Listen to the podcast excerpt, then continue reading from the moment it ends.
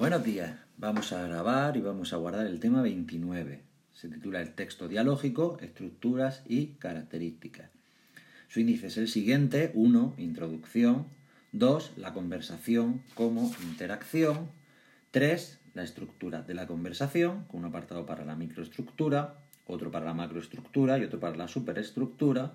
4. Niveles de uso de la lengua en el diálogo. 5. conclusiones y 6. Bibliografía. Comenzamos con el punto primero, señalando que el estudio uh, de los distintos tipos y modelos textuales es fundamental para el desarrollo de la competencia en comunicación lingüística, objetivo prioritario de la asignatura de lengua castellana y literatura, tanto en la ESO como en bachillerato, tal y como establecen los decretos 220-2015 y 221-2015 de 2 de septiembre. El currículo divide el contenido de la materia en cuatro grandes bloques de los que este tema se corresponde con el bloque 1, la comunicación oral, el bloque 2, la comunicación escrita, y también el tercero, conocimiento de la lengua, impartiéndose en prácticamente todos los cursos, tanto de la secundaria obligatoria como de bachillerato, porque en todos se analizan los tipos de texto. Por introducir el tema, tenemos que partir desde que la moderna lingüística textual toma el texto como unidad comunicativa principal. Pero para que un texto vehicule un mensaje y de esta manera, para que una, eh, una manifestación verbal pueda vehicular un mensaje y de esta manera ser texto, tendrá que cumplir con una serie de características, entre ellas tener una estructuración lógica. Siguiendo a Teun Bandig, eh, distinguimos tres tipos de estructuraciones, una macroestructura, una microestructura o una superestructura. Con respecto a la superestructura, señalaremos que ésta permite agrupar los distintos tipos de texto en una tipología textual, en diferentes unidades textuales, eh, entre las que destacaremos la narrativa, la descriptiva, la expositiva, la argumentativa y la dialógica o conversacional, que es de la que trata este tema.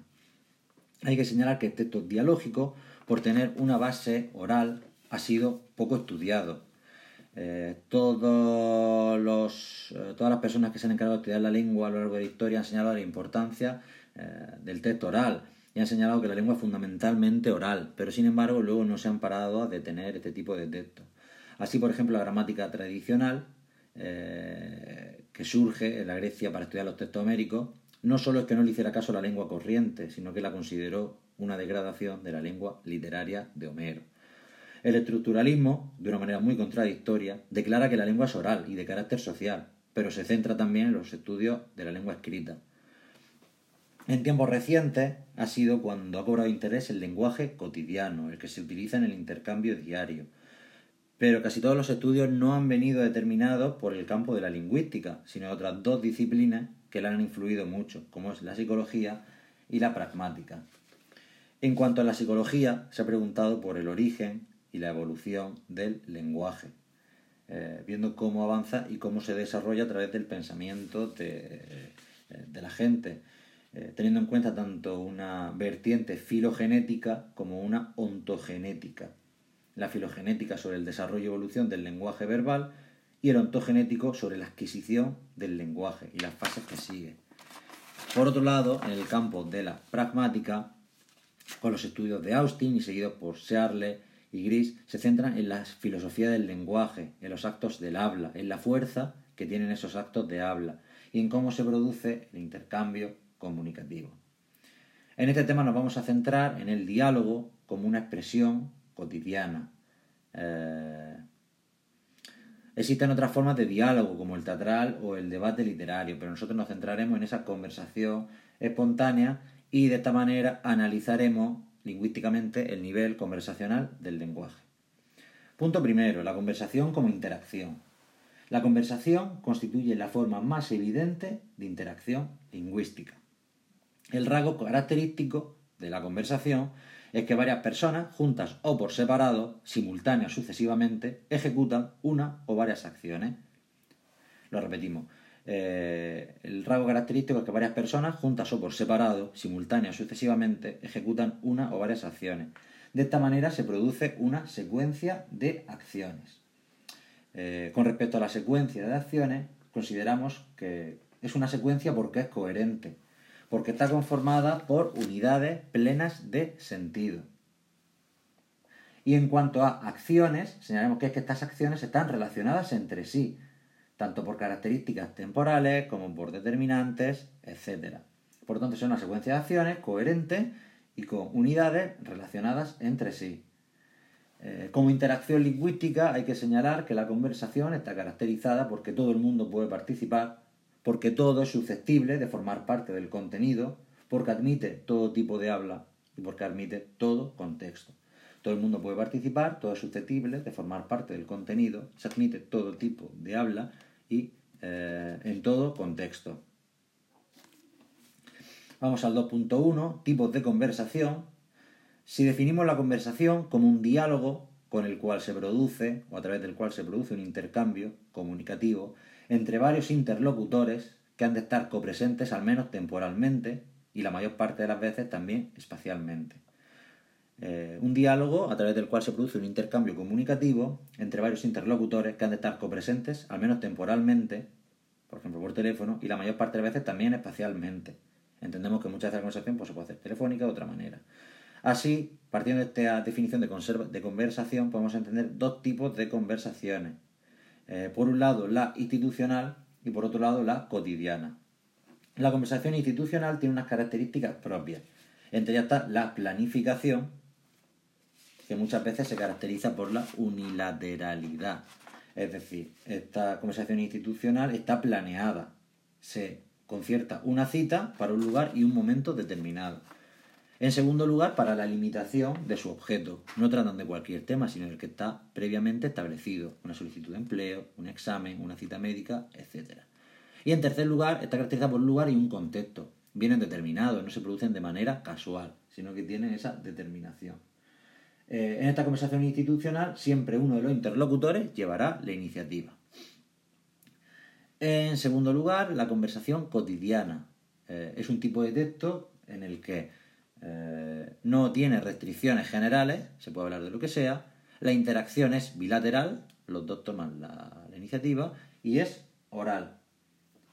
esto es decir, los enunciados se producen en un determinado contexto con lo que casi siempre se añade la posibilidad de un contacto visual. No siempre pasa, por ejemplo, la conversación telefónica, que es más ambigua, pero al tratarse de manera oral se puede producir ese contacto visual. Tanto la conversación institucional como la cotidiana se rigen por unos principios pragmáticos de la conversación, unos principios que vamos a ver. 1.2. Los principios de la conversación. Hay que señalar que el estudio de los mismos es pragmático. Eh, la pragmática, como señalaba María Victoria Escandel, es la disciplina que toma en consideración aquellos factores extralingüísticos que determinan el uso del lenguaje. Eh, por tanto, la conversación, aunque se compone lingüísticamente, y al ser pragmática, su contexto eh, será absolutamente capital. Para hablar de estos principios, partiremos desde Partiremos de los estudios de Grice en los años 70, en 1975. Eh, cuando hablamos del principio de cooperación de Grice, no nos referimos a comportamientos ideales ni a buenas maneras, sino a un mecanismo básico de tipo social, que hace que la lengua pueda convertirse en un instrumento eficaz de intercambio comunicativo. Es decir, no un principio de educación, sino de cooperación obligatoria para que la lengua pueda desarrollarse y pueda cumplir sus objetivos de comunicarse. Es un principio no normativo, no es una norma, pero suele ser aceptado por los interlocutores. De esta manera, y siguiendo a Grice, eh, señalaremos que nuestro intercambio comunicativo no consiste en una sucesión de observaciones inconexas. No, el intercambio comunicativo al menos en cierta medida tiene un esfuerzo de cooperación. Cada participante reconoce en ellos eh, ese deseo de poder intercambiar la información. ¿Vale? Entonces se produce un intercambio comunicativo que no son inconexos, sino que tienen un esfuerzo de cooperación. Se puede resumir todo el principio de cooperación de Grace en una máxima. Haga que su contribución a la conversación sea, en cada momento, la requerida para que el intercambio comunicativo sea correcto. En el caso de que no se siga esa transgresión, eh, esa, transgresión, marginará el diálogo. Sin embargo, sí existen, y de esta manera la desarrolla Grice, una serie de, eh, de transgresiones, una serie de máximas que hay que tener en cuenta, eh, una serie de máximas que se tienen que dar para que se produzca este principio de comparación. En primer lugar, la máxima de cantidad, que se resume en dos máximas. No des ni más ni menos información que la necesaria, ni mucha ni poca. En segundo lugar, la categoría de calidad, la máxima de calidad, que se puede resumir en di la verdad. No digas algo sobre lo que no tienes una evidencia. En tercer lugar, la de relación, sé pertinente, que lo que digas sea pertinente para lo que haga falta. Y en tercer lugar, la categoría de modo o manera, sea claro y ordenado. Cuando se violan estas máximas o se transgrede, porque los principios pueden ser transgredidos siguiendo a Grice, eh, tendremos que hablar de cuatro situaciones de transgresión. En primer lugar, una violación encubierta. El hablante disimula la violación para inducir al error al interlocutor. En segundo lugar, una eh, supresión o una violación abierta del principio, directamente. Es ese hablante que dice no puedo decir nada más. En tercer lugar, un conflicto en el cumplimiento de las máximas que obliga a elegir una en detrimento de las otras, cuando no se puede dar toda la información. Y en cuarto lugar, un incumplimiento o violación abierta de una de las máximas, pero observando las demás. Se cumplen todas menos una. Esto obliga al interlocutor a buscar una explicación. Eh, precisamente esto, el incumplimiento de una, pero manteniendo las demás, es lo que se conoce como las implicaturas. Eh, como dice Grice, una cosa es lo que se dice y otra es lo que se comunica. El contenido proposicional del enunciado. Lo que se dice es el contenido proposicional del enunciado. Y lo que se comunica, que entra dentro de la pragmática, es todo lo que se transmite, más allá del enunciado. Sabemos que el receptor entiende más de lo que oye. Hay un plus de sentido. Esas son las implicaturas. Las implicaturas pueden ser de dos formas, de dos maneras. Por un lado, las implicaturas eh, convencionales, son aquellas que se derivan de los significados de la palabra, de factores contextuales, eh, las presuposiciones e implicaciones.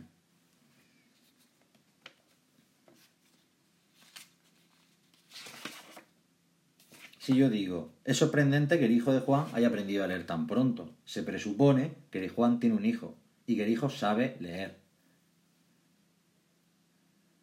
Eh, Lyons da un claro ejemplo que es el de es pobre pero honrada con lo cual se da por hecho que es pobre y honrada. Y en segundo lugar, tenemos las implicaturas no convencionales, que estas se rigen por principios conversacionales. Intervienen los principios de la conversación, es decir, el principio de cooperación y las máximas. Eh, su significado va más allá de la semántica, requiere de un conocimiento pragmático. Por ejemplo, la famosa frase zapatos de goma para niños o zapatos para niños de goma. Aquí encontramos que, tienen, que no se cumple la máxima de modo, es una, anfibiolo, una anfibología. Y necesitas de la pragmática para poder explicarse.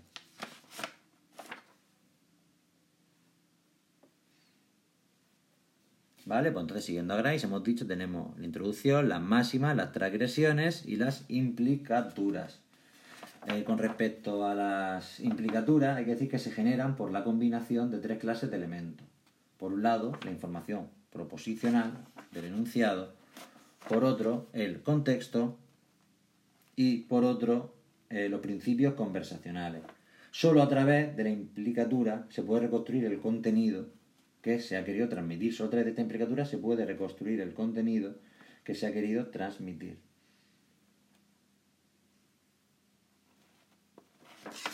Un nuevo apartado sería el de la violación de las máximas y las implicaturas. Eh, las implicaturas hay que señalar que con ellas a veces eh, se viola una para no violar otra, dando lugar a la implicatura.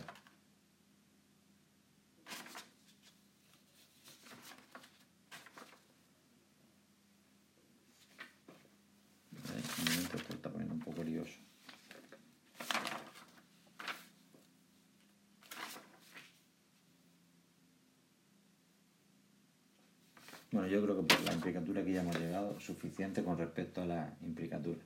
Eh, lo dejamos aquí y pasamos al segundo apartado. Hay un segundo apartado eh, dentro de los principios de la conversación hemos señalado el principio de cooperación de Grice y ahora señalaremos el B, la teoría de la relevancia, formulada por Sperber y Wilson, que supone reducir a, a una máxima.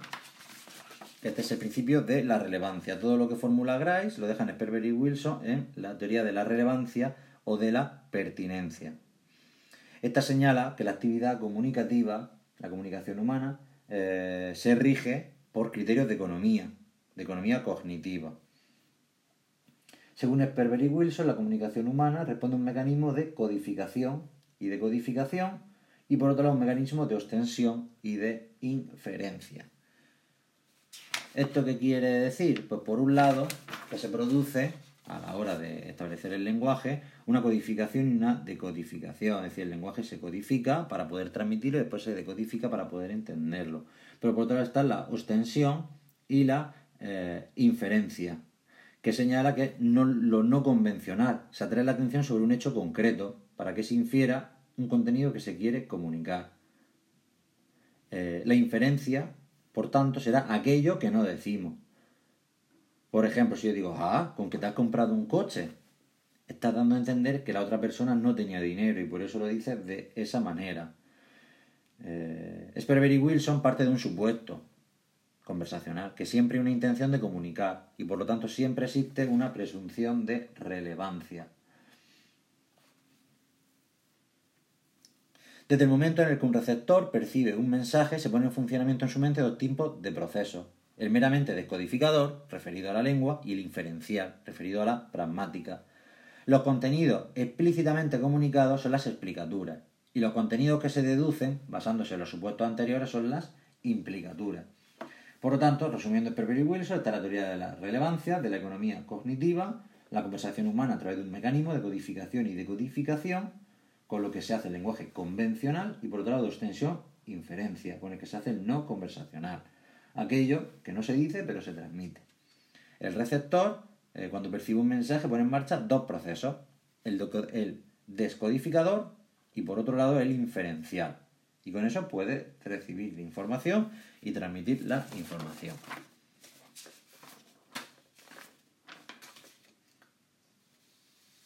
Por último, citaremos otras teorías, entre las que señalamos la de Leach, eh, la de la de Leach, la de Lakoff con K con dos Fs, o la de Brown y Levinson. No necesitaremos más, ya hemos visto mucho. Pasamos al siguiente punto, que es el tercero, la estructura de la conversación. En cualquier conversación se, se distinguen características estructurales. Y esta se puede distinguir en todos los niveles. En primer lugar, el 3.1, la microestructura. Eh, señalamos que en la conversación la unidad no es la oración ni el enunciado, sino la serie de enunciados que integran el turno. ¿Qué será un turno? Pues será aquello que el hablante hace o dice durante su aportación interactiva. ¿Cómo se segmentan los turnos? Eh, pues bien, con respecto a los turnos, con, con, respecto a estas unidades funcionales del diálogo, hay que señalar que se organizan con las siguientes maneras. Por un lado tienen una linealidad temporal. Las dos personas no hablan a la vez. Por otro lado, no tiene una extensión establecida, aunque cuando una intervención se hace muy larga, pues, da problemas. Debe haber ciertas marcas de cambio de turno, de cambio de turno. Y a veces hay unos lugares de interrupción. Hay una linealidad temporal, una extensión, no tienen extensión establecida, unas marcas de cambio y luego unos lugares de interrupción en el propio enunciado donde parece que se pueden cortar. Estas son las condiciones referentes a la microestructura del diálogo.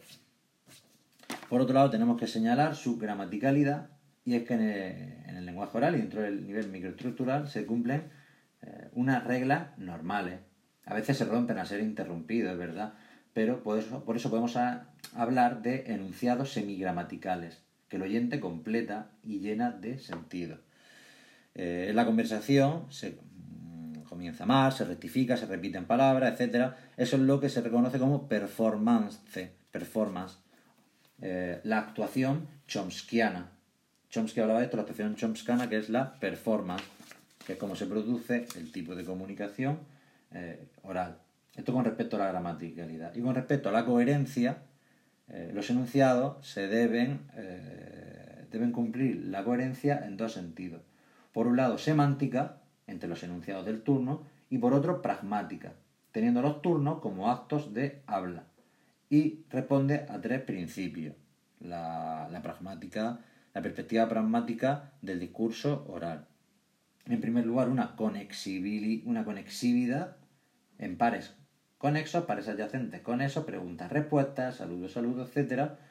Por otro lado, factores paralingüísticos, como la mirada de incredulidad, el kinésico y proxémico, etc.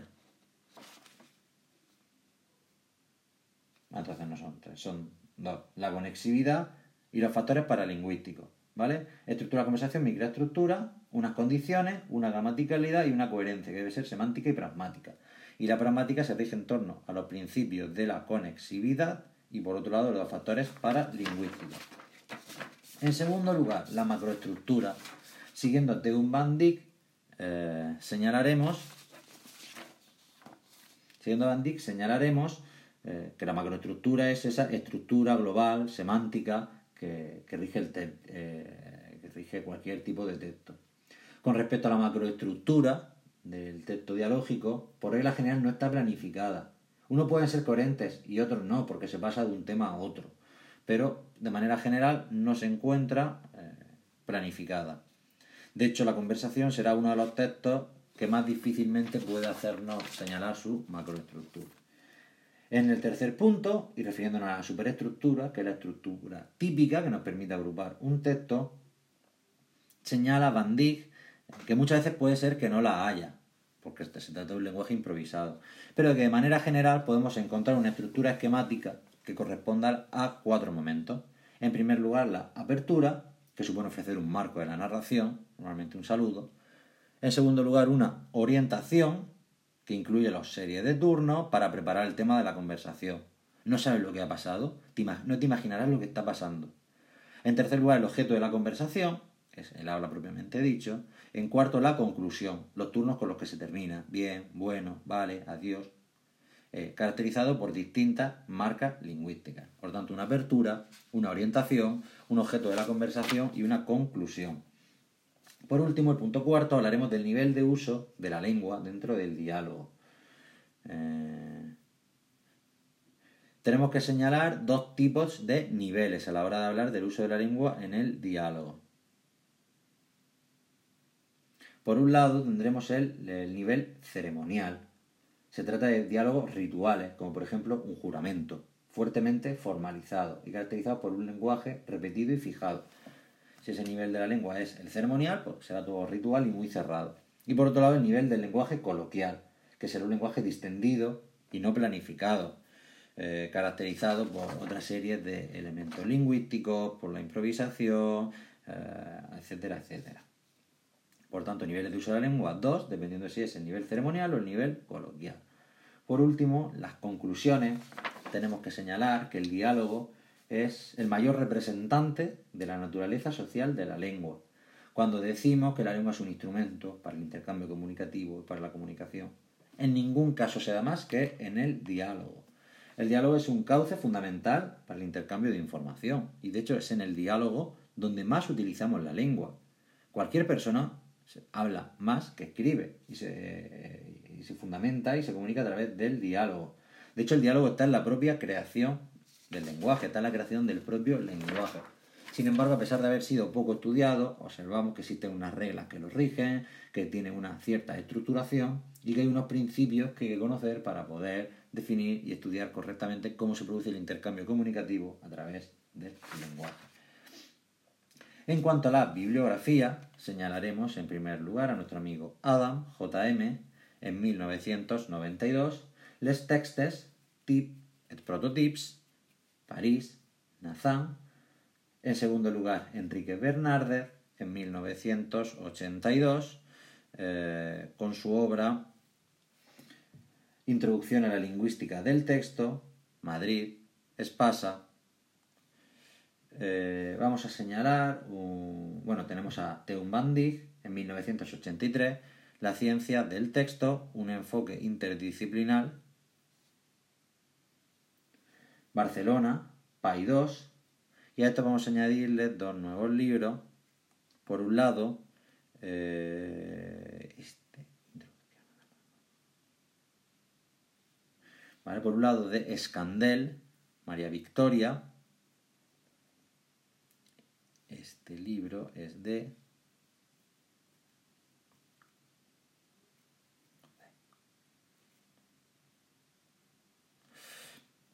este libro es del 2013 de Ariel, que se llama Introducción a la Pragmática. Introducción a la Pragmática, 1900, mm, perdón, 2013, eh, Ariel, Barcelona, Barcelona, Ariel, María Victoria Candel en 2013, Introducción a la Pragmática, eh, Barcelona, Ariel. Y pondremos también un clásico como Austin, JL 1982, Cómo hacer cosas con las palabras, Barcelona Pay 2. Por tanto, Adam, Bernardez, Van Austin JL 1982, Cómo hacer cosas con las palabras, Barcelona Pay 2 y María Victoria Scandel en 2013, Introducción a la Pragmática, Barcelona, Ariel. Como he visto, el tema es un poco lioso la parte central, pero bueno, de manera general y por quedarnos con el esquema, eh, empezamos hablando de la introducción, luego la conversación como interacción, los tipos de conversación, los principios de la, de la conversación, dentro de los principios de la conversación, el principio de cooperación de Grice, la teoría de la relevancia, de Sperber y Wilson, otras teorías, a continuación la estructura de la conversación, con su microestructura, macroestructura y superestructura, y los niveles de uso de la lengua. Lo más lioso, como sabemos, es el, eh, todo lo del 1 2, lo de los principios de la conversación. Venga, adiós.